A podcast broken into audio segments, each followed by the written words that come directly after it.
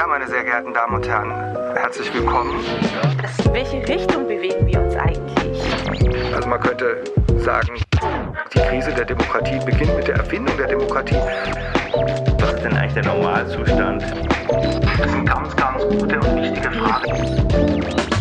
Was Sie behaupten, müssen Sie auch belegen können. Was ist denn nun Demokratie?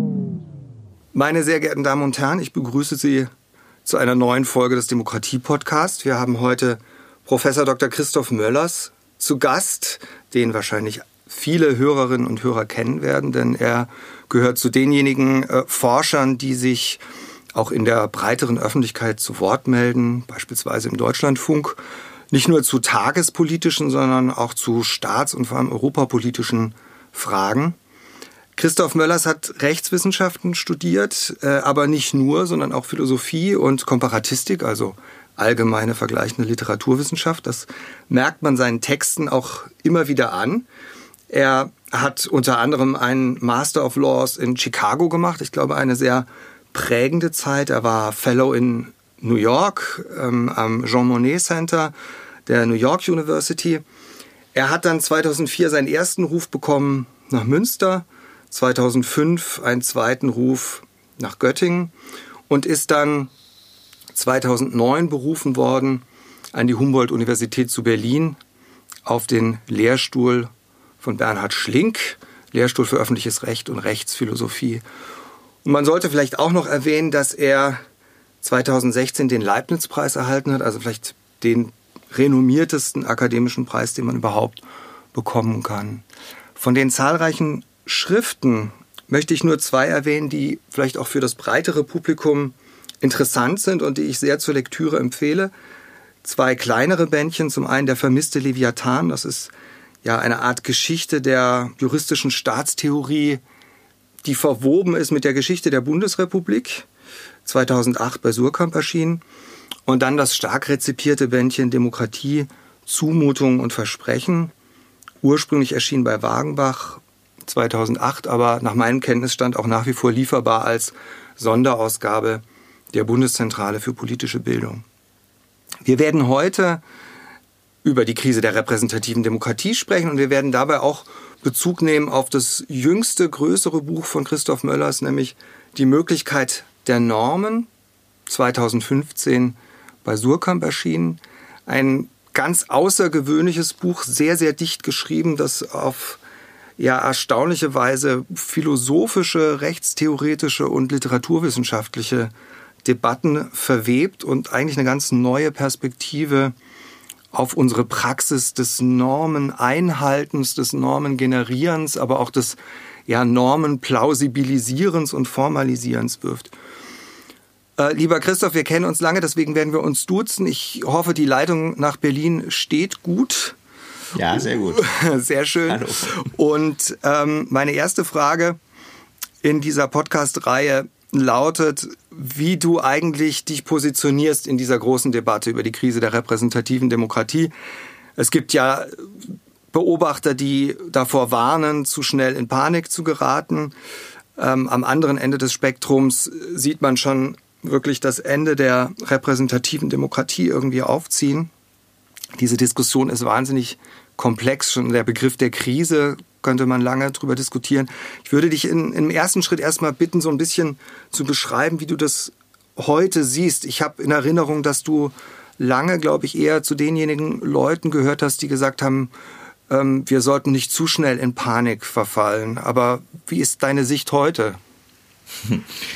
Ja, wahrscheinlich sollte man so nie in Panik verfallen, aber ich habe lange Zeit auch geglaubt, dass ähm, diese Krisendiagnosen etwas unhistorisch sind. Nicht? Also ich glaube, man muss sich klar machen, dass die repräsentative Demokratie ein unwahrscheinliches und sich sehr langsam evolvierendes Phänomen ist und dass man deswegen ja erstmal gucken muss, was ist denn eigentlich der Normalzustand, den man unterstellt, wenn man eine Krise diagnostiziert. Ist das irgendwie 1950 oder 1970 oder die Zeit nach dem Ersten Weltkrieg? Und dann ist man natürlich schnell dabei zu sehen, dass man, sagen wir mal, sehr vorsichtig sein muss, überhaupt von einer Krise zu sprechen. Heute sehe ich natürlich auch, seit fünf, fünf Jahren vielleicht, dass wir schon ein Problem haben, weil natürlich, das ist viel beschrieben, das muss man nicht wiederholen, ähm, die Institutionen offensichtlich an so bestimmte Grenzen gekommen sind oder vielleicht auch einfach nur die demokratischen Praktiken, ja, irgendwie auf Voraussetzungen dann doch irgendwie beruht worden, die nicht so ganz implizit waren, mit Blick darauf, wie man Ämter ausfüllt, mit Blick darauf, wie man kommuniziert, äh, mit Blick darauf, wie sich politische Gegner so behandeln. Das ist ja in der Bundesrepublik eigentlich auch noch nicht so richtig angekommen und man müsste sich auch noch mal überlegen, ob wir sowas wie die AfD in Deutschland mit 15 Prozent eigentlich wirklich als Krisenphänomen einordnen könnten oder nur als Normalisierung. Auch das ist viel diskutiert.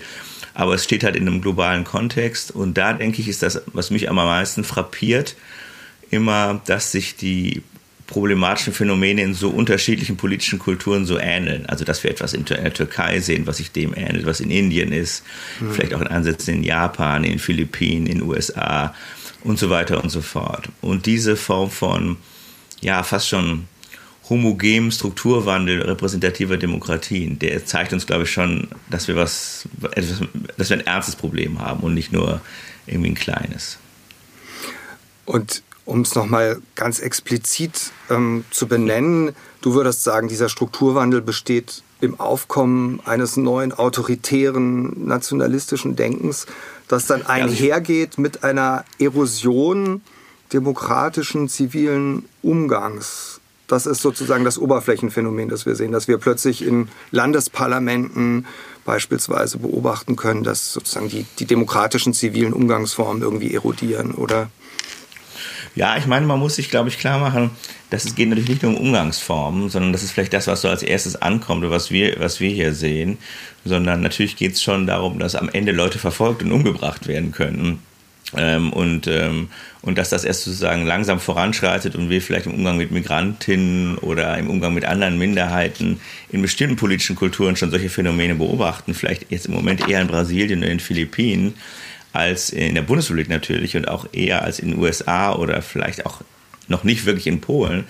Ähm, aber dass man, glaube ich, schon sagen muss, dass die, und deswegen ist das mit den Umgangsformen vielleicht erstmal nur so ein Epiphänomen der Tatsache, dass wir es hier wahrscheinlich schon mit der leise zunehmenden Präsenz körperlicher Gewalt in der, im politischen Prozess zu tun haben. Also ich würde tatsächlich schon dann so weit gehen zu sagen, ähm, dass es nicht darum geht, ob Leute höflich miteinander umgehen, unbedingt als solches, sondern dass es darum geht zu fragen, inwieweit Höflichkeit was mit ähm, ja, einer bestimmten Form von Abfederung des Umgangs zu tun haben, der sozusagen die Vorstufen, vielleicht auch nur erstmal die symbolischen Vorstufen zu der Drohung und dann aber vielleicht auch irgendwann zu der Anwendung von Gewalt irgendwie anzeigen. Nicht? Und, und das würde ich sagen, ist tatsächlich ähm, am Ende das, worum es geht dass das eine Aussicht ist. Eine Aussicht, die vielleicht äh, irgendwo in anderen Orten konkreter wird, aber eine Aussicht, die vielleicht auch schon mitkommuniziert wird, wenn man sagt, naja, irgendwann wird Merkel vor Gericht gestellt werden und abgeurteilt werden. Oder wir werden sie jagen, wo man auch nicht Oder so wir richtig... werden sie jagen, ja. Das na, ist wirklich eine Auflösung des Gewaltmonopols. Und dann wirklich was ganz anderes. Ja, wo irgendwie unklar ist, ob das noch eine Metapher ist oder wie, wie konkret ja, das irgendwie genau. gemeint genau. ist für mich ist sehr interessant, ich bin ja Politikwissenschaftler und ich würde gerne noch von dir aus der Perspektive der Rechtswissenschaft hören. Also ich bin natürlich weit davon entfernt, Demokratie und Rechtsstaat gegeneinander auszuspielen. Das ist völlig klar. Es gibt diesen berühmten Aufsatz von Habermas über die Gleichursprünglichkeit von Demokratie und Rechtsstaat oder Volkssouveränität. Ja, genau. Ja. Mhm. Ähm, und dennoch habe ich manchmal den Eindruck, dass in der Politikwissenschaft das immer als Krise der Demokratie direkt geframed wird. Während man ja sich eigentlich auch fragen könnte, ob es nicht eigentlich eine Krise eher von Rechtsstaatlichkeit ist. Also in ganz vielen Ländern sehen wir ja, das Erste, was unter Druck gerät, sind Verfassungsgerichte, unabhängige Richter und so weiter vielleicht diskutieren wir irgendwie an der falschen Stelle und wir, wir sehen auch durch die Infragestellung des Gewaltmonopols beispielsweise eher, dass Rechtsstaatlichkeit in Frage gestellt wird. Wie würdest du das sehen?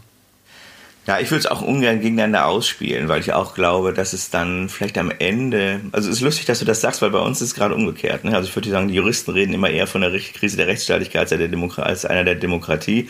Und wenn man so eine Institution nimmt wie die Europäische Kommission im Dialog mit jetzt Ungarn, Polen, die reden auch immer eher von Rechtsstaatlichkeit. Mhm. Ich glaube auch, weil sie sich daran besser festhalten können, weil das eher sozusagen ihr Mandat umfasst. Einhaltung von Recht als jetzt sozusagen Einhaltung eines, eines politischen oder sagen Bewahrung eines offenen politischen Prozesses. Ich glaube aber tatsächlich, wenn man sich das anguckt, dass die bedrohten Institutionen tatsächlich sehr oft Gerichte natürlich sind, ähm, namentlich, aber eben auch Medien, gerade auch öffentlich-rechtliche Medien, die irgendwie mhm. in ihrer Unabhängigkeit in Frage gestellt werden oder abgeschafft werden, dann sehe ich, würde ich tatsächlich doch eher mit den Politikwissenschaftlern äh, argumentieren und denken, dass die, äh, diese Institutionen alle halt die Institutionen sind, die gewährleisten, dass es was gibt wie ein offen, offenes politisches Verfahren. Und ich würde auch sagen, das ist deswegen wichtig so zu benennen, weil man ja auch Kriterien braucht. Man kann ähm, gerade im, im europäischen Kontext nicht jede Entwicklung gleich als sozusagen den Abfall vom System, ähm, den man irgendwie von außen sanktionieren oder irgendwie benennen muss, jedenfalls bezeichnen, sondern man muss immer gucken, worum geht's eigentlich. Und da würde ich tatsächlich sagen, das harte Kriterium ist doch vielleicht dass es am Ende nicht um die falsche Politik geht, vielleicht am Ende auch nicht um Dinge, die vielen vielleicht am Herzen liegen, wie den Umgang mit Migrantinnen oder sowas, sondern am Ende geht es darum, der Kern ist doch ein System aufrechtzuerhalten, in dem Regierungswechsel noch möglich ist. Da wäre ich ganz ähm, mhm. so minimalistisch auch. Mhm. Und, ähm, und, und, ähm, und meine Vermutung wäre dann tatsächlich, ähm, und in Ungarn ist es ja, glaube ich, gut zu sehen, und in Polen im Ansatz jedenfalls auch, dass viele dieser Institutionen halt eben genau deswegen abgeschafft oder abhängig gemacht werden, weil am Ende die Möglichkeit des Regierungswechsels irgendwie in weite Ferne gerückt wird, nicht abgeschafft, aber so unwahrscheinlicher gemacht mhm. werden soll, peu à peu. Eine vielleicht etwas gemeine Frage wäre jetzt, was du denn vorschlägst oder wo du irgendwie gute Chancen siehst, mit diesem neuen Nationalismus umzugehen. Ich glaube, mich zu erinnern, dass du eigentlich den Begriff des Populismus eher skeptisch siehst und eher so ein Terminus wie autoritär da angemessen findest. Aber also ich weiß, dass du natürlich auch nicht sozusagen die Silver Bullet in der Tasche hast, aber das ist ja doch irgendwie eine wahnsinnig schwierige Frage, ob man da eher auf Repression und Exklusion setzt oder versucht, so wie das ja die CDU in Hessen äh, lange gemacht hat oder die CSU in Bayern wirklich äh, den rechten Rand irgendwie einzubinden. Also man kann ja vielleicht erstmal beobachten, bevor man irgendwie selber ein Rezept hat, dass äh, jedenfalls in Deutschland mit Blick auf die CDU ja offensichtlich die Strategie so ein bisschen gewechselt hat. Und dass sich die CDU jetzt doch jedenfalls in größeren Teilen gesagt hat, wir grenzen uns eher ab und attackieren eher und gehen die AfD frontal an ähm, und hoffen nicht, dass sozusagen jeder mit Steine oder mit Molotow-Cocktails ähm, schmeißende Rechtsradikale am Ende doch vielleicht noch ein potenzieller Stammwähler ist. Und ähm, das ist interessant, weil ich tatsächlich schon glaube, dass, ohne dass man das jetzt so ganz krass generalisieren könnte, aber ich habe schon den Eindruck, dass wir mit einer natürlich auch sehr liberalen Gesprächskultur ausgestattet und auch so ein bisschen mit so einer, naja, sagen wir mal, therapeutischen Art manchmal Politik zu betreiben, erstmal natürlich in ähm, rechtsradikalen und auch in so rechtsautoritären Bewegungen verirrte Brüder sehen, mhm. äh, mit denen man ins Gespräch kommen muss, die man überzeugen muss und so weiter und so fort. Und da würde ich denken, das ist, glaube ich, in vielerlei Kontext auch der richtige Ansatz, also vor allem auch in privaten Kontexten. Und so sollte man wahrscheinlich mit Leuten umgehen, die man kennt. Aber es ist wahrscheinlich ein genuin unpolitischer Ansatz. Und der politische Ansatz muss dann doch irgendwie heißen, Leute zu isolieren, nicht wahr? Ähm, politische Bewegungen irgendwie den Zugang zu größeren Koalitionsressourcen abzuschneiden, Leute auch bloßzustellen, wenn es geht, ähm, in Widersprüche zu verhandeln, aber ihnen kein Podium zu gewähren. Also insofern glaube ich, ähm, dass vielleicht bei uns manchmal das politisch-strategische auch so ein bisschen zu kurz gekommen ist für eine Zeit. Ähm, einerseits, naja, im Osten vielleicht auch tatsächlich deswegen, weil man ähm, irgendwie das Gefühl hatte, das sind Mehrheiten dahinter und man gar nicht anders konnte, was mhm. wahrscheinlich immer ein Irrtum ist. Aber generell auch, weil wir natürlich ähm, diese Form von politischen Finden und Getrickse und so vielleicht auch ein bisschen verlernt haben, obwohl sie vielleicht zum politischen System auch dazugehört. Mhm. Jemand wie Gauland, finde ich, ist ja eine bemerkenswerte Figur, weil er so ein bisschen auch ein Politiker alter Schule ist, ein Trickser und ein Stratege. Und ähm, manchmal würde ich mir von der demokratischen Seite des Spektrums etwas mehr solcher Fähigkeiten wünschen. Du hast jetzt gerade gesagt, du willst zunächst mal beobachten und nicht, nicht direkt Rezepte anbieten und bewerten. Und das ist in gewisser Weise eine gute Überleitung zu deinem Buch über die Möglichkeit der Normen. Denn dieses Buch fängt ja damit an, dass du sagst, wenn wir über unsere Praxis des Einhaltens und Plausibilisierens von Normen nachdenken, dann sollten wir uns zunächst mal von einem Diskussionsstrang distanzieren, der eigentlich immer schon nach den angemessenen, den wünschenswerten oder den gerechtfertigten Normen fragt. Also der so ein bisschen sozusagen verrührt, ob man nun beschreibt oder ob man eigentlich schon dabei ist, selber irgendwie Normen zu rechtfertigen und äh, sozusagen auf dem Spielfeld selbst zu stehen. Vielleicht könntest du uns das ein bisschen erläutern, wie du dich da sozusagen positionierst und wie du deine eigene Beobachterperspektive da beschreiben würdest? Also das Anliegen des Buches ist in gewisser Weise noch mal etwas freizulegen, nämlich eine die soziale Praxis, dass wir mit Normen umgehen und dass das etwas ist, dieser Umgang oder das Normen, normative Praktiken, welche sind, in denen man die man, glaube ich, gegenüber zwei Vorstellungen erstmal absetzen muss. Und die eine ist, dass es bei Normen immer um richtige Normen ging, also um Rechtfertigung. Das ist, glaube ich, jetzt keine neue Erkenntnis naturgemäß. Das sehen wir in der klassischen Soziologie etwas sehr oft verarbeitet. Aber es ist doch ähm, gerade auch durch die praktische Philosophie mehr und mehr üblich geworden, eigentlich zu sagen, naja, wir könnten eigentlich eine Norm nicht von ihrer Rechtfertigung trennen, sondern müssen immer auch über ihre Rechtfertigung reden. Und diese Vorstellung ist mittlerweile etwa auch in der Rechtsphilosophie sehr, sehr verbreitet. Und die halte ich eigentlich für problematisch, auch als Jurist, weil ich schon denke, einer der Clues gerade von, von Rechtsnormen ist, dass sie ähm, beanspruchen, Geltung beanspruchen auch unabhängig davon, wie sie gerechtfertigt werden. Und einer der Clues des Funktionierens von Rechtsnormen ist sehr oft auch, ähm, dass sie Leute sich an sie halten aus ganz unterschiedlichen, vielleicht sogar sich widersprechenden Vorstellungen davon, warum sie gerechtfertigt sind. Also auf der einen Seite Normen gehen nicht in ihre Rechtfertigung auf und auf der anderen Seite sind Normen aber jetzt auch nichts, was in seiner, ihrer Wirksamkeit aufgeht. Also es kann durchaus passieren, dass Normen keine Effekte haben.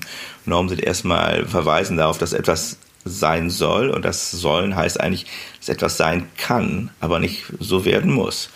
Ähm, Normen können gebrochen werden, ohne dass sie deswegen ihren Charakter als Norm verlieren. Und diese beiden Seiten sagen gleichzeitig aufrechtzuerhalten und Normen weder sozusagen zu irgendwie auf zu moralischen, auf moralische Argumente zu reduzieren, noch irgendwie auf soziale Effekte zu reduzieren. Das war eigentlich so ein bisschen das Anliegen des Buches. Und das kam mir am Anfang eigentlich selbstverständlich hervor als am Ende, ähm, weil mir dann klar wurde, dass eigentlich sehr viele, das ist erstmal ein Theoriebuch, muss man sagen, also es geht viel erstmal um Theorie, Theorie, ähm, dass sehr viele Diskurse über Normen halt auch die Tendenz haben, auf die eine der beiden Seiten zu wechseln und damit eigentlich ein bisschen die Pointe zu verpassen, ähm, die wir damit verbinden, überhaupt im, mit Normen in einem sozialen Kontext umzugehen. Man unterscheidet ja oft Normen von Werten. Und es gibt beispielsweise bei Habermas, aber auch bei vielen anderen Autoren diese Unterscheidung, die sagt, die Normen sind irgendwie restriktiv, prohibitiv, deontisch, also bindend, während die Werte irgendwie teleologisch sind und eigentlich diese Funktion haben, so einen Möglichkeitshorizont aufzuspannen. Du sagst an einer Stelle, du findest diese Unterscheidung von Normen und Werten eigentlich nicht plausibel. Und vielleicht könntest du uns das nochmal so ein bisschen erklären, denn der, dieser Wertediskurs ist ja total dominant in, in der mhm. Öffentlichkeit. Ne? Also Krise der repräsentativen Demokratie, das ist dann immer Werteverfall, dann so ein, eine Standardoption. Mhm. Ja, das ist eine komplizierte Diskussion, wo man ganz viele Ebenen auseinanderhalten muss.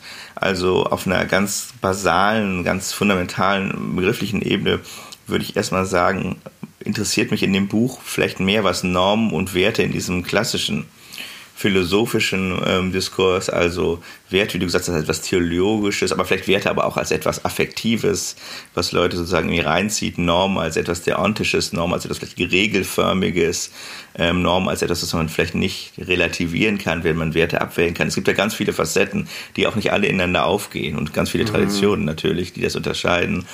Aber mich interessiert auf einer basalen Ebene erstmal, was die gemeinsam haben. Also dass sie im Grunde beide, und dann muss ich dann doch leider den einen Begriff benutzen, um beides zu umfassen. Das ist so ein bisschen schwierig auch ähm, in dem Buch, ähm, beide was Normatives haben, also den Anspruch haben, einen Sollensanspruch transportieren. Mhm. Das interessiert mhm. mich erstmal mehr als die Trennung. Denn die Trennung ist, glaube ich, das ist so meine Vermutung in der Philosophie, vor allem dadurch geleitet, dass man sich dann doch vor allem für Rechtfertigungsformen interessiert. Mhm. Und, und dass eigentlich die dominante Diskussion dann eine ist, wie rechtfertige ich eigentlich normative Phänomene und da wird deontische Normen werden da anders gerechtfertigt, funktionieren auch anders dann als, als Wertenormen, wenn ich es mal so nennen darf. Das ist die basale Ebene. Und da interessiert mich das Gemeinsame, oh, weil mich halt die Rechtfertigungsfragen nicht so interessieren. Und dann gibt es natürlich eine andere Ebene, die ähm, für mich auch nicht viel mit Rechtfertigung zu tun hat, sondern tatsächlich eher mit ähm, der Frage, wie man das so praktisch macht, mit Normen umzugehen.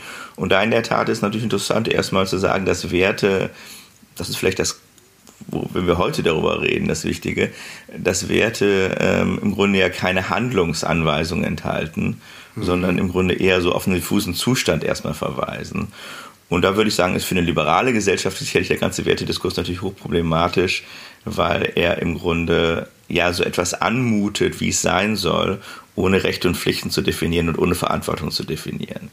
Wenn jemand sagt, ähm, die Vollverschleierung, das zum Beispiel vor Corona natürlich noch, entspricht nicht unseren Werten, dann ist jemals der Frage, was eigentlich unseres ist. Mhm. Ähm, ähm, auch völlig unklar, was damit genau gemeint ist, weil heißt es, dass es verboten ist? Heißt es, dass jemand dafür Verantwortung übernimmt, dass es verboten ist? Ähm, das anscheinend ja nicht, sondern es ist nur so eine Form eines diffusen Unbehagens, was damit zum Ausdruck gebracht wird, das aber keine Verantwortung für Regeln, Handlungen, Pflichten und so weiter übernimmt. Und das scheint mir das, der Kern des Problems des ganzen Wertediskurses zu sein. Ich glaube, bei Luhmann gibt es ja diese etwas sarkastischen Bemerkungen über die Werte als Kontingenzformeln, die an Feiertagen wie Luftballons aufgeblasen werden und dann nach den Feierlichkeiten wird die Luft wieder rausgelassen. Das Komische ist, dass bei Luhmann ja auch klar ist, diese Kontingenzformeln sind irgendwie nötig. Ne? Also irgendwie können wir auch offenbar gesellschaftlich ohne diese Kontingenzformeln schwer schwer zu Rande kommen. Aber ich sehe natürlich ein, dass aus einer wissenschaftlichen Perspektive man sich in diese Richtung nicht bewegen will.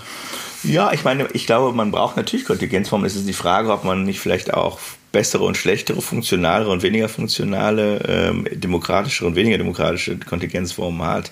Mhm. Und, ähm, und ist dann auch immer die Frage, ob man nicht, wenn sie denn benutzt werden, und meinetwegen haben wir auch einen Wertediskurs hier, äh, man dann nochmal nachfühlen kann und, und, und, und erstmal ja vielleicht auch nur einfach aus so einer Kritik lernt, ähm, im Umgang mit ähm, Leuten, die sich auf Werte berufen, nochmal sich zu erkundigen, wer hat die gesetzt, wo kommen die her, was soll aus ihnen folgen, warum redest du nicht über Regeln und so weiter. Und das mhm. eine ist ja, dass man vielleicht auch nicht ohne auskommen kann, was keiner jetzt weiß, ist jetzt effektiv, aber das andere ist, dass man nochmal überlegt, ähm, sagen, dass ein analytischer Zugang einem vielleicht auch praktisch dabei helfen kann, nachzufragen. Ja. Jetzt besteht also die wichtige Pointe, glaube ich, darin, dass du akzentuierst, dass soziale Normen die Verwirklichung einer Möglichkeit affirmieren, also in gewisser Weise so eine zweite Ebene über die Wirklichkeit legen ne? und uns dadurch auch die Distanzierung von der Wirklichkeit ermöglichen und uns quasi einen Möglichkeitshorizont aufspannen. Also das, was auf den ersten Blick, ich spitze das jetzt etwas platt zu, du kannst mich gleich korrigieren, was auf den ersten Blick einfach nur wie ein Verbot aussieht, eröffnet uns eigentlich auch Optionen, ne? zeigt uns, was alles an Handlungen denkbar ist. Das ja, ist, ich denke, ja. Ja, das, das, das ist, und das, du kommst ganz zum Schluss auch nochmal auf Hegel zu sprechen. Das ist ja eigentlich ein Gedanke, den wir auch in Hegels Rechtsphilosophie finden, dass nämlich Einschränkung oder Formgebung gleichzeitig Freiheitseröffnung ist. Also das, was bei Hegel dann Recht heißt, Recht in einem ganz bestimmten Sinne. Mit anderen Worten, die ganzen sozialen Normen sind überhaupt die Bedingung dafür, dass wir sowas wie Freiheit und Möglichkeit erleben können. Vielleicht kannst du uns die Pointe noch mal ein bisschen erläutern, weil ich glaube, dass das vielen Leuten erstmal kontraintuitiv erscheint. Ja, ich glaube, es gibt verschiedene Ebenen da auch nochmal. Also ich glaube sozusagen, erstmal ist es wichtig, sich klarzumachen, also jedenfalls mir ist es wichtig, sich klarzumachen, dass ähm, wir Normen nicht einfach als etwas verstehen, dessen, äh, wo wir einen Zustand definieren, den wir dann verwirklichen und dann haben wir es geschafft. Also es geht nicht darum, Normen immer durchzusetzen oder Normen sozusagen irgendwie in die Welt zu bringen und dann ähm, die Welt ihnen anzupassen. Und wenn dieser Anpassungsprozess fertig ist, ähm, dann ist das dann die Aufgabe erledigt, sondern ich würde sagen, ähm, gerade die Abweichung, gerade die Spannung des Normativen, des Anspruchs einer Gemeinschaft, die sie in Norm formuliert an sich selbst, von der, ähm, von der realen Praxis ist wichtig. Also Normen legen, wie du gesagt hast, also sagen so eine Folie über die soziale Praxis und an der kann man sich erstmal messen.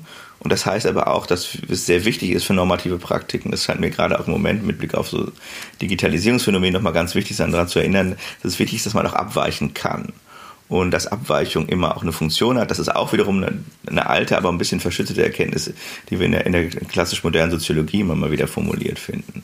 Das ist die eine Ebene, hm, zu sagen, ähm, ähm, es, das, nicht zueinander passen des normativen Anspruchs einer Gemeinschaft an sich selbst und ihrer Praxis ist erstmal nichts, was wir bedauern müssen, sondern darin finden eigentlich normativen Ordnung irgendwo auch ihre Erfüllung und ihre Funktion. Und das Zweite ist in der Tat, und das ist im Grunde ja so ein bisschen mehr, eine, geht mehr in die politische Theorie, und das habe ich eigentlich auch gar nicht so stark in dem, äh, in dem Buch ausgeführt. Habe jetzt letztlich noch mal ein bisschen mehr darüber nachgedacht für ein anderes Projekt ist natürlich in der Tat sich klar zu machen, dass wir mit dieser Praxis halt nicht einfach nur Freiheitseinschränkungen verbinden können. Ähm, das hängt, glaube ich, äh, auch sehr stark damit zusammen, dass wir das glauben, dass wir, und dann komme ich im Grunde ein bisschen in ein Feld, wo ich das, die Reichweite des Buchs auch schon fast wieder verlasse, ähm, dass wir sehr stark immer noch normativ individualistisch denken oder so ein bisschen vielleicht auch vulgär individualistisch denken. Ich bin da, ich kann machen, was ich will und die soziale Norm schränkt mich ein wo schon das Ich, was da spricht, und das ist in der Tat natürlich eine mhm. Hegelsche Einsicht, im Grunde durch Norm konstituiert ist. Und die Möglichkeit, sich selber zur Welt zu verhalten, vielleicht auch einen Willen zu bilden, um mit, mit, mit dem Willen andere Willen zu konfrontieren, im Grunde eine soziale Leistung ist, die über, auch über Normen vermittelt wird. Das scheint mir im Moment auch wieder eine wichtige Erkenntnis zu sein. Ähm, ich denke, wir kommen auf vielen Ecken und Enden auch aus der aus ganz anderen Fächern wie der ja, der ganzen Bewusstseinstheorie, der ganzen ähm, Psychologie auch wieder dahin zurück, sozusagen mehr und mehr ähm, ähm in solchen hegelischen Kategorien darüber nochmal nachzudenken. Ja, ich fand das auch hm, sehr interessant, äh, wie du den Hegel da äh, aktualisierst und finde das auch eine sehr plausible Argumentation gegen so einen Vulgärliberalismus, äh, der so irgendwie auf das aus dem Nichts erscheinende starke Ich setzt. Ich würde mal bei dem ersten Gedanken nochmal einsetzen, also die Übertretung von Normen, die müssen wir in gewisser Weise einpreisen. Das ist natürlich auch, glaube ich, in der Rechtswissenschaft ein viel naheliegenderer Gedanke, als es vielleicht für einen Politikwissenschaftler ist, weil man natürlich im Rechtssystem ständig erlebt, dass Normen übertreten werden. Und dann ist, glaube ich, intuitiv sofort einleuchtend, dass die bloße Übertretung die Norm noch nicht in, in, Frage stellt. Und das ist ein Punkt, den du an mehreren Stellen in dem Buch stark machst, wo du ganz explizit sagst, ähm, die Realität und die Wirkung formalisierter Normen, die ist nicht dadurch kaputt zu kriegen, dass in der täglichen Praxis eben Normen auch übertreten werden. Jetzt kann man natürlich sich fragen, wenn ich jetzt gerade in die USA schaue, das immer so ist oder ob das da irgendwie so Kipppunkte gibt, ob da, ob es da auch einen Punkt gibt, an dem sozusagen die Quantität in die Qualität umschlägt. Und äh, wenn wir jetzt uns, ich meine, man mag den Namen ja nicht mehr irgendwie erwähnen, aber wenn man sich Trump anschaut, wie er in das ähm, Department of Justice irgendwie eingreift, man kommt gar nicht mehr hinterher, um all die Skandale irgendwie auch nur wahrzunehmen ähm, wie er also Sonderermittler behandelt, äh, wie er die Unabhängigkeit der Justiz äh, auf geradezu systematische Weise in Frage stellt und das Ganze dann eben interessanterweise nicht irgendwie verstohlen, sondern demonstrativ und prahlerisch und ohne Sanktionen befürchten zu müssen. Da habe ich mich dann gefragt, inwiefern eigentlich deine These von der Unabhängigkeit der Normen ähm, und ihrer ja äh, auch Konstanz, abgesehen von der ähm, von ihrer Übertretung, ob inwiefern das heute noch gilt, inwiefern das in den USA noch gilt. Na, ich würde mal drei Sachen unterscheiden nochmal. Also das eine ist, glaube ich, dass man sich nochmal klar machen muss, und das ist jetzt gar nicht, natürlich gar nicht originell, sondern der Begriff der Norm ist halt einer, der erstmal ähm, sich immunisiert gegenüber der reinen Befolgung. Also es gibt keine, eine Norm, die in der, die aufhören würde zu gelten, wenn sie gebrochen würde, wäre keine Norm. Das wäre eine mhm. Beschreibung. Ne? Das ja. ist, glaube ich, ein ganz, ganz wichtiger Punkt. Ähm, der auch, also obwohl er ein bisschen trivial ist, glaube ich, immer mal wieder in Erinnerung gerufen werden muss. Der zweite Punkt ist, das wäre so ein bisschen etwas, worin mein Buch jetzt auch noch tendiert, ist zu sagen, wahrscheinlich brauchen wir nicht nur diese Einsicht, sondern wir brauchen vielleicht sogar Strukturen, die, und das wird jetzt, dann wird es doch sehr schwierig, auch institutionelle Strukturen, die bestimmte Form von Normbrüchen auch schützen oder die Möglichkeit des Normbruchs schützen. Also wenn wir jede Form von illegalem Verhalten von vornherein präventiv verhindern könnten, mhm. dann hätten wir eigentlich einen perfekten Rechtszustand. Ähm, aber mit dem perfekten Rechtszustand ähm, hätten wir im Grunde auch die soziale Möglichkeit des Normativen fast schon wieder abgeschafft. Ja. Ähm, alle würden sich an Normen halten, wir könnten sie nicht mehr von der äh, Praxis unterscheiden und wir wären im Grunde in einer autoritären Ordnung, selbst dann, wenn die Regeln vernünftig wären. Mhm. Das ist, glaube ich, eine, eine, wichtige und gar nicht so einfach zu artikulierende ähm, Einsicht, die auch in, bei den Juristen sich nicht so rumgesprochen hat, weil wir natürlich schon erstmal davon ausgehen, dass wir diese ganzen Rechtssysteme auch haben, um irgendwie sowas wie Einhaltung zu gewährleisten. Aber andererseits das sehr selten erzwingen, also sehr vorsichtig sind mit sowas wie Vollstreckung. Also, erster Punkt, Normen sind was anderes als Beschreibung. Zweiter Punkt, ähm, die Abweichung von Normen ist, erfüllt wichtige Funktionen und wahrscheinlich müssen wir sie teilweise sogar schützen vor zu viel Prävention, vor zu viel ähm, Normbruchverhinderungsstrategie. Mhm. Dritter Punkt, und das ist jetzt dein Punkt, gibt es sowas wie eine Erosion von Normanwendungen? Na klar gibt es das. Ich würde aber wahrscheinlich dann doch nochmal unterscheiden zwischen dem, was uns nicht gefällt und dem, was das und wie das passiert jede Art von Anwendung einer Norm, und das ist auch ein wichtiger Teil des Buches, ist, komplett, ist natürlich von vornherein eine Umdeutung oder eine Deutung, die auch anders sein könnte. Normen determinieren nicht ihre eigene Anwendung und, ähm, und normative Praktiken bringen, ziehen die Norm immer in bestimmte Richtungen, geben immer bestimmte Bedeutungen. Und das ähm, ist klar, dass in dem Augenblick, wo so eine Figur wie Trump auf eine sehr hochformalisierte Rechtsordnung wie die amerikanische trifft, mit einem diffusen, aber nicht zu leugnenden politischen Mandat, er im Grunde die gesamte Praxis in eine bestimmte Richtung dreht. Also die amerikanische Rechtsordnung nach Trump, die amerikanische Verfassungsordnung ist nicht mehr das, was sie vorher war. Das ist ganz klar. Und das gilt natürlich etwa mit Blick auf das Justice Department, was immer so einen halb unabhängigen Status hatte, doch eigentlich, jedenfalls seit, seit Nixon, ähm, den es jetzt wieder verloren hat. Und es gibt gute Gründe, das zu beklagen. Also ich glaube, es ist klar, dass da ein Problem ist, darüber können wir auch nochmal reden, aber es ist auch klar, dass es jetzt als Phänomen nicht so was ganz Unübliches ist, weil ja auch in gewisser Weise die Erfindung der unabhängigen, des unabhängigen Justice Departments nach Nixon mhm. Mhm. Auch, so einem, sich auch so einem Prozess verdankt. Nicht? Also einem politischen Prozess, der sozusagen mehr Rechtsstaatlichkeit ermöglicht hat.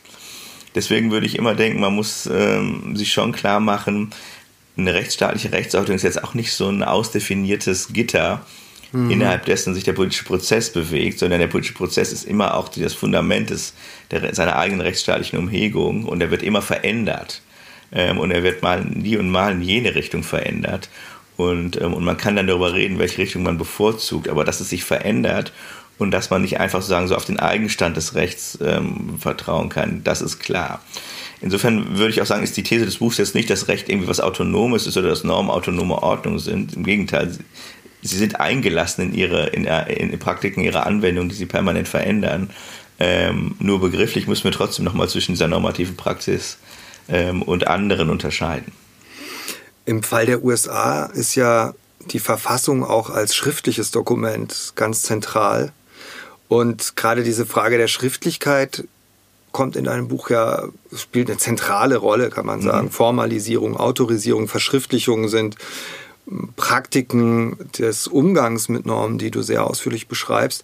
Es gibt eine Stelle, da kontrastierst du die schriftlich definierten Normen, die beispielsweise in einer Verwaltung gelten, mit den nicht schriftlich formalisierten Praktiken beispielsweise der Bestechung. Mhm. Und du sagst, naja, Bestechung findet statt, aber Bestechung ist eben keine Norm, weil es gibt keine Preisschilder vor den Büros der Beamten und so weiter. Es gibt keine Regeln, es gibt keine Verträge. Ähm, wie stark würdest du diesen Zusammenhang sehen zwischen Norm und Verschriftlichung? Sind denn Normen nur in verschriftlichter Form tatsächlich Normen?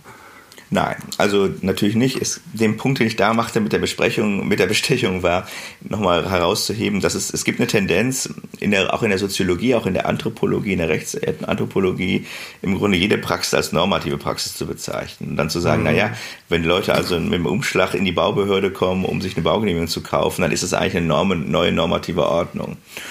Und da habe ich, dagegen würde ich sagen, naja, das kann sein, aber es ist sicherlich nicht so, wenn es heimlich passiert, wenn es mhm. im Grunde keine, wenn die Leute selber noch im Schatten einer Gegennorm ähm, stehen, die im Grunde ihr Verhalten definiert und die dafür sorgt, dass sie das zum Beispiel nicht öffentlich machen. Also man muss ein bisschen vorsichtig sein, nicht jede soziale Praxis gleich als eine normative Praxis auszuweisen. Das war erstmal der Punkt.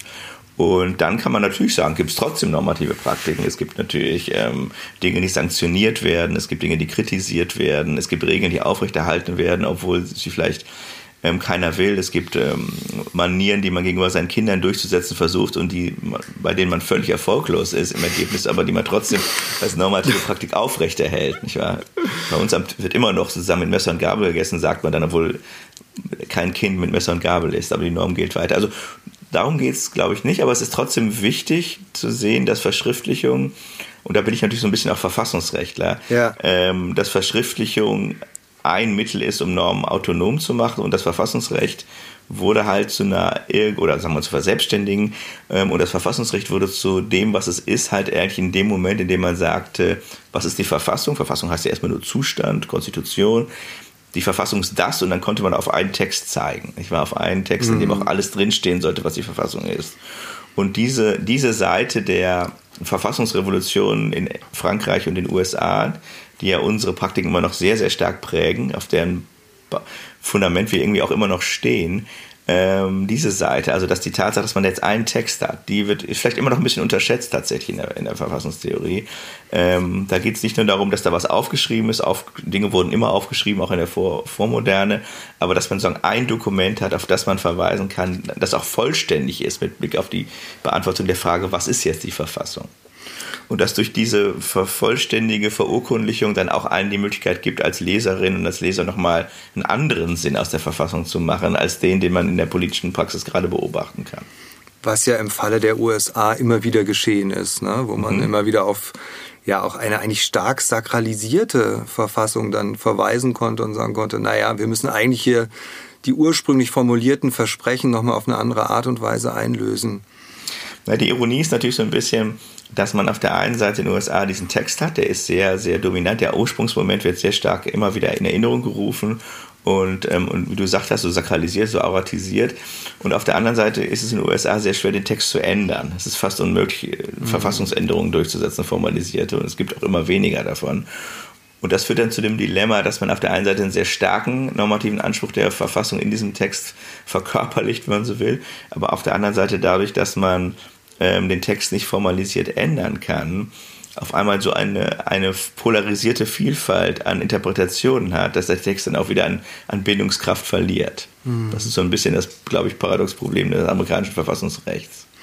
Ich würde gerne noch auf eine Formulierung aus deinem Buch zu sprechen kommen, die vielleicht auch mit der Frage der Krise der repräsentativen Demokratie zusammenhängt. Du schreibst, dass Gesellschaften nicht nur an Unternormativierung, sondern auch an Übernormativierung leiden können. Und ich denke, wir müssten erstmal diese beiden Begriffe ein bisschen erläutern. Und für mich würde sich dann auch so ein bisschen die Frage stellen, inwiefern es vielleicht dialektische Wechselwirkungen gibt zwischen Unternormativierung einerseits mhm. und Übernormativierung. Ja. Also die Begriffe, ich habe am Ende nochmal versucht, mich zu fragen, okay, was, wenn ich sage, Normen sind erstmal einfach nur Gegenmodelle von Gemeinschaften, mit denen sie sich ähm, ihre eigenen Erwartungen ihre, an sich selber formulieren, damit konfrontieren, sich vielleicht auch an diese Erwartungen anpassen, aber mit dieser Anpassung auch so ein bisschen experimentieren und mal sie, das ihr gelingen und mal ihr Scheitern beobachten. Dann kann man ja vielleicht auch sagen, oder dass ich das dann noch so ganz ausgeführt habe, dass es äh, zwei Möglichkeiten gibt, damit nicht gelingend umzugehen. Und die eine ist im Grunde, äh, dass eine Gemeinschaft an sich Anforderungen stellt, die so hoch sind, dass sie damit im Grunde ihre eigenen Praxisen auf Dauer in Frage stellt, ihre eigenen Praktiken, und nicht mehr wirklich kann, als ähm, ihr eigenes Scheitern an zu viel Ansprüchen zu beobachten. Und, ähm, und vielleicht gibt es Beispiele dafür, vielleicht ist sowas wie der, der, unser Umgang mit Drogen ein Beispiel. Ich war also, wir haben unglaubliche Kosten in die Bekämpfung von Drogenabhängigkeit investiert. Gerade in den USA ist das ein Krieg, der da geführt wird, meistens außerhalb der USA, in Lateinamerika mhm. ähm, oder Mittelamerika, ähm, weil man bestimmte Dinge nicht will. Aber es ist nicht ganz klar, ob da nicht sozusagen zu viel normativer Input ist ähm, für die Kosten, die dann das meistens ja sogar Scheitern dieses normativen Anspruchs, der Verfolgung dieses Anspruchs beinhaltet.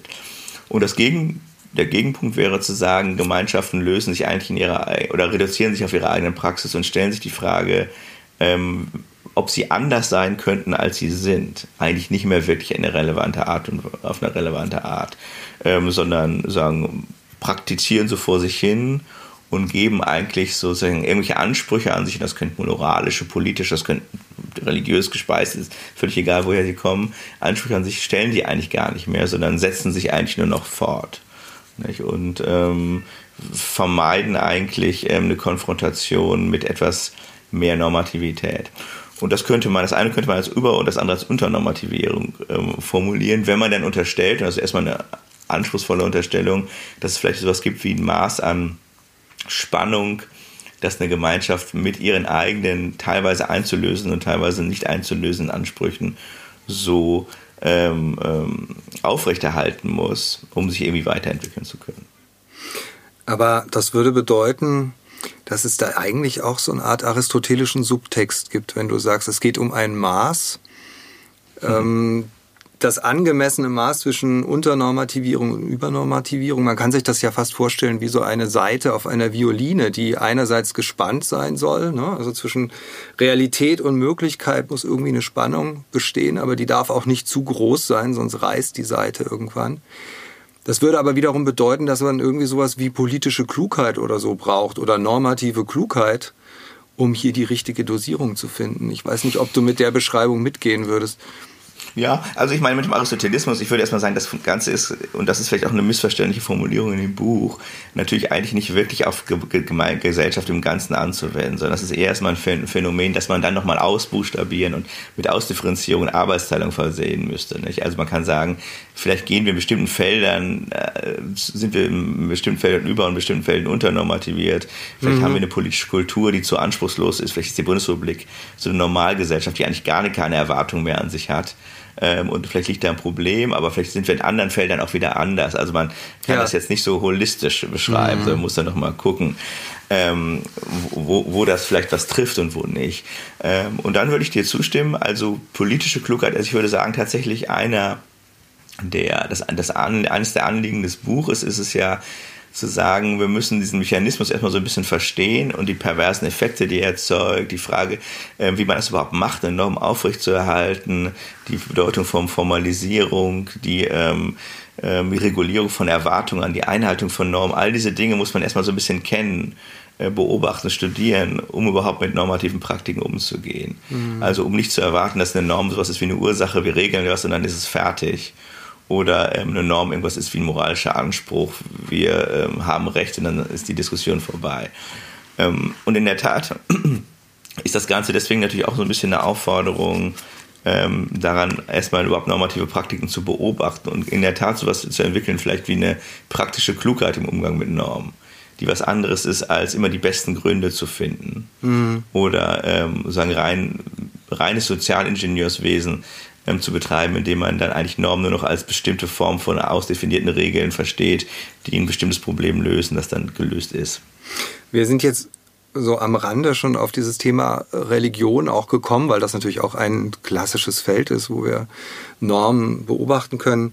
Ich weiß nicht, ob du es mir übel nimmst, wenn ich in dem Buch auch so ein etwas sozusagen katholischen Subtext gelesen habe, nämlich ähm, einen, einen gelassenen Umgang mit der Übertretung von Normen. Ähm, äh, ich weiß nicht, ob das eine faire Beschreibung ist, aber mir kommt das doch so vor, als äh, würde man im protestantischen Umfeld dann äh, die Realität und die Möglichkeit der Normen enger führen und äh, eigentlich darauf hoffen, dass das beides ganz streng zusammenläuft, während man glaube ich, in der katholischen Tradition auch irgendwie damit leben kann, dass ein, ein klarer Standard formuliert wird, ohne dass er unbedingt immer eingehalten wird. Ja, es gibt natürlich, ähm, erstmal glaube ich, ist das, was an dem Buch natürlich äh, sagen, ich will nicht sagen anti, also unprotestantisch ist, den was mal so rum, ist natürlich tatsächlich, dass es keine, dass es nicht um Subjektivität geht. Hm. Also die allermeisten modernen Normtheorien fangen erstmal an mit einem, und zwar auch mit einem individuellen Subjekt und der Frage, was, ähm, was kann das machen und so, wie kann es handeln. Und ich versuche mich davon ja zu distanzieren, auch indem ich versuche, den Normbegriff so ein bisschen von seinem Handlungsbezug zu lösen. Aber damit ist im Grunde auch diese starke Subjektivitätsherausforderung irgendwie erstmal ähm, aus dem Buch rausgenommen. Ähm, Im Übrigen glaube ich auch tatsächlich, dass es wichtig ist für das Buch, dass es immer sozusagen gleich an, an, an die Vielfalt, Widerspruchsreichtum, ähm, auch das Arbeitsteilige von normativen Praktiken ähm, denkt. Und da ist es erstmal, glaube ich, erstmal ein modernes Buch vielleicht mehr. Aber da hat es vielleicht auch ein bisschen Probleme in der Tat mit der sagen wir mal, mit der kantischen Tradition, die auch sehr stark eine protestantische Tradition dann war und oder auch geworden ist, ähm, indem man irgendwie glaubt, es gibt dann doch so die eine Norm, vielleicht die der Verallgemeinerbarkeit, an die sich alle halten müssen, damit es läuft, während ich natürlich mhm. dann eher sozusagen in Kategorien der Arbeitsteilung, der Ausdifferenzierung, der Widersprüchlichkeit, der notwendigen Widersprüchlichkeit von sozialen Praktiken denke. Ob das jetzt katholisch ist, weiß ich gar nicht. Also ich erinnere mich, ich habe mal die Abschiedsvorlesung von, von Robert Spähmann gehört in München und da ging es um die Frage, soll man wollen, was soll man äh, wollen oder soll man Gottes Willen folgen? Und dann hat er so mit Thomas von Aquin ähm, argumentiert und gesagt, man soll nicht wollen, was Gott will, sondern man soll wollen, was Gott will, dass man will. Mhm. Und das heißt im Grunde, es gibt, Gott will vielleicht für dich gar nicht, dass du immer das Richtige willst in seinem Sinne, sondern er will dich sozusagen arbeitsteilig äh, einsetzen. Und da ging es konkret um die, die, Frage, ob man, die auch bekannt ja vorkommt, ob man Angehörige schützen soll, wenn sie verfolgt werden mit einer Lüge. Und ja. Kant sagt ja bekanntlich nein und Thomas von Aquin sagt ja. Mhm. Ähm, weil er sagt, du bist an deinem Ort. Und da könnte man sich fragen, aber da wäre ich sehr vorsichtig, weil mir diese ganze katholische Naturrechtstradition nun überhaupt nicht behagt. Ja. Aber natürlich könnte man sich schon mal fragen, es gibt wahrscheinlich schon so eine Linie des Aristotelismus und, ähm, und, und, und, und äh, auch des, der, der Scholastik hin zu einem Denken in Arbeitsteiligkeit, dass, dann, dass man vielleicht ein bisschen modern wieder abzapfen, anzapfen könnte. Ja. Ähm, du hast jetzt gerade nebenbei gesagt, du grenzt dich gegen die Naturrechtstradition ab. Also die Normen sind immer konstruierte, formalisierte, ähm, künstliche, künstliche, künstliche Norm. Und trotzdem hast du aber einen ganz interessanten Begriff von Transzendenz. Transzendenz würden wir ja normalerweise irgendwie mit, mit Religion vielleicht verbinden. Und du sagst aber, Normen können als transzendent erscheinen, wenn sie unverfügbar wirken und der Erfahrung nicht zugänglich sind. Das ist ja irgendwie so eine Art äh, Transzendenz, die, die aber immanent produziert ist oder ein Schein von Transzendenz, der immanent entsteht. Ja, also ich kann natürlich jetzt keine Spekulationen machen über Transzendenz und über, über Gott oder irgendwie so etwas, ähm, sondern ich glaube, da ist der Punkt eher sich klar zu machen, ähm, dass die ähm, dass, sagen wir mal, soziale Gemeinschaften, die einen Umgang mit Transzendenz pflegen, also die sagen, da ist irgendwas jenseits von uns, über das wir nicht verfügen können, ähm, das sind Götter oder da ist ein Gott, ähm, dass die wahrscheinlich ähm, einen Umgang mit Normativität irgendwie auf, durch, diese, durch diese Annahme irgendwie eine andere Art erlernen können. Ähm, weil sie sich im Grunde von vornherein mit einer, äh, mit etwas konfrontiert sehen, was über ihre eigenen sozialen Praktiken hinausgeht. Und das nimmt man dann vielleicht in gewisser Weise auch mit äh, in Gemeinschaften, die das nicht mehr in der gleichen Weise tun, aber die sozusagen diese, diese Form, nicht wahr, die Form dessen, was ähm, da ist, obwohl wir uns in unserer sozialen Praktik in, äh, davon eigentlich daran nicht halten oder davon abweichen, diese Form in gewisser Weise mitnehmen. Mhm. Das ist erstmal eine Spekulation, aber ich glaube in der Tat, ähm, man sollte bei der Frage, was Religion für moderne Gemeinschaften bedeutet, vielleicht erstmal mehr an diese Form denken, als jetzt an bestimmte Inhalte. Mhm. Ähm, also das christliche Menschenbild oder ich weiß nicht, was kann man natürlich gerne auch denken, aber das würde mich jetzt nicht so interessieren. Mhm. Wir kommen langsam auf die Schlussgerade und ich würde dir gerne noch eine Frage stellen, die auch mit meinem Forschungsprojekt über den Anspruch der Demokratie zusammenhängt. In diesem Projekt versuche ich ja auch drüber nachzudenken, wie denn der Staat, wenn man den mal so als Subjekt sich kurz vorstellt, eigentlich Bürgerinnen und Bürger anspricht. Also auf welcher, auf welcher Tonlage, mit welcher Anschaulichkeit. Ähm, wir nehmen jetzt Ende Mai 2020 auf. Die Corona-Krise entspannt sich gerade so ein bisschen, aber ich würde sehr gerne von dir noch ein bisschen hören, wie du das beobachtest, man hat ja sehr große Unterschiede sehen können. Frankreich hat eine extrem strenge Quarantäneregelung und einen extrem strengen Lockdown gehabt. In Deutschland hat man eigentlich eher so ein bisschen auf die Vernunft der Bürgerinnen und Bürger gesetzt. Wie, wie würdest du das beschreiben? Ja, ich meine, grundsätzlich glaube ich, dass der Staat, es ist sehr schwierig. Also ich glaube, ähm, grundsätzlich würde ich mir eine Ansprache wünschen, die einerseits sagen wirklich auch gemeinschaftlich ist, also die schon in Wir-Kategorien argumentiert und sagt, wir machen das jetzt hier gemeinsam, das ist unser Projekt. Ähm, aber die gleichzeitig nicht ähm, anbiedernd ist, nicht wahr? Und, äh, mhm. und dann auch Leuten sagt, dass sie im ähm, Spinnen. Und manchmal fehlt es mir in der Politik so ein bisschen generell ähm, an dem Selbstbewusstsein zu sagen, wir haben hier ein Mandat, das hat sonst keiner, das hat keine Leute in sozialen Medien, das haben keine Leute, die eben in die Kamera schreien oder so. Wir haben dieses Mandat und entsprechend würdig gehen wir auch mit uns selbst und mit den anderen um und, ähm, und ähm, weisen darauf hin, dass hier äh, repräsentiert wird, dass hier tatsächlich Repräsentation stattfindet ähm, und wir uns deswegen auch nicht auf alles einlassen, was so irgendwie sagen erzählt wird. Also diese Mischung aus Gemeinschaftlichkeit und demokratischem Selbstbewusstsein fehlt mir manchmal so ein bisschen im politischen Prozess. Mhm. Alles in allem ist bei uns natürlich sehr gut gelaufen. Das hängt, glaube ich, äh, soweit jedenfalls, das hängt mit vielerlei zusammen. Die Leute sind relativ sagen wir mal, regelaffin, halten sich an Regeln bei uns. Ähm, es war auch, es wurde auch einigermaßen gut vermittelt. Manchmal hätte ich mir schon, manchmal hat es so ein bisschen eine Tendenz von Lehrer-Schüler in der Kommunikation. Nach dem Motto, es haben sich jetzt alle schön an die Regeln gehalten, dann können wir sie belohnen. Mhm. Und da hätte ich mir in der Tat ein bisschen mehr so eine Wir-Ansprache gewünscht.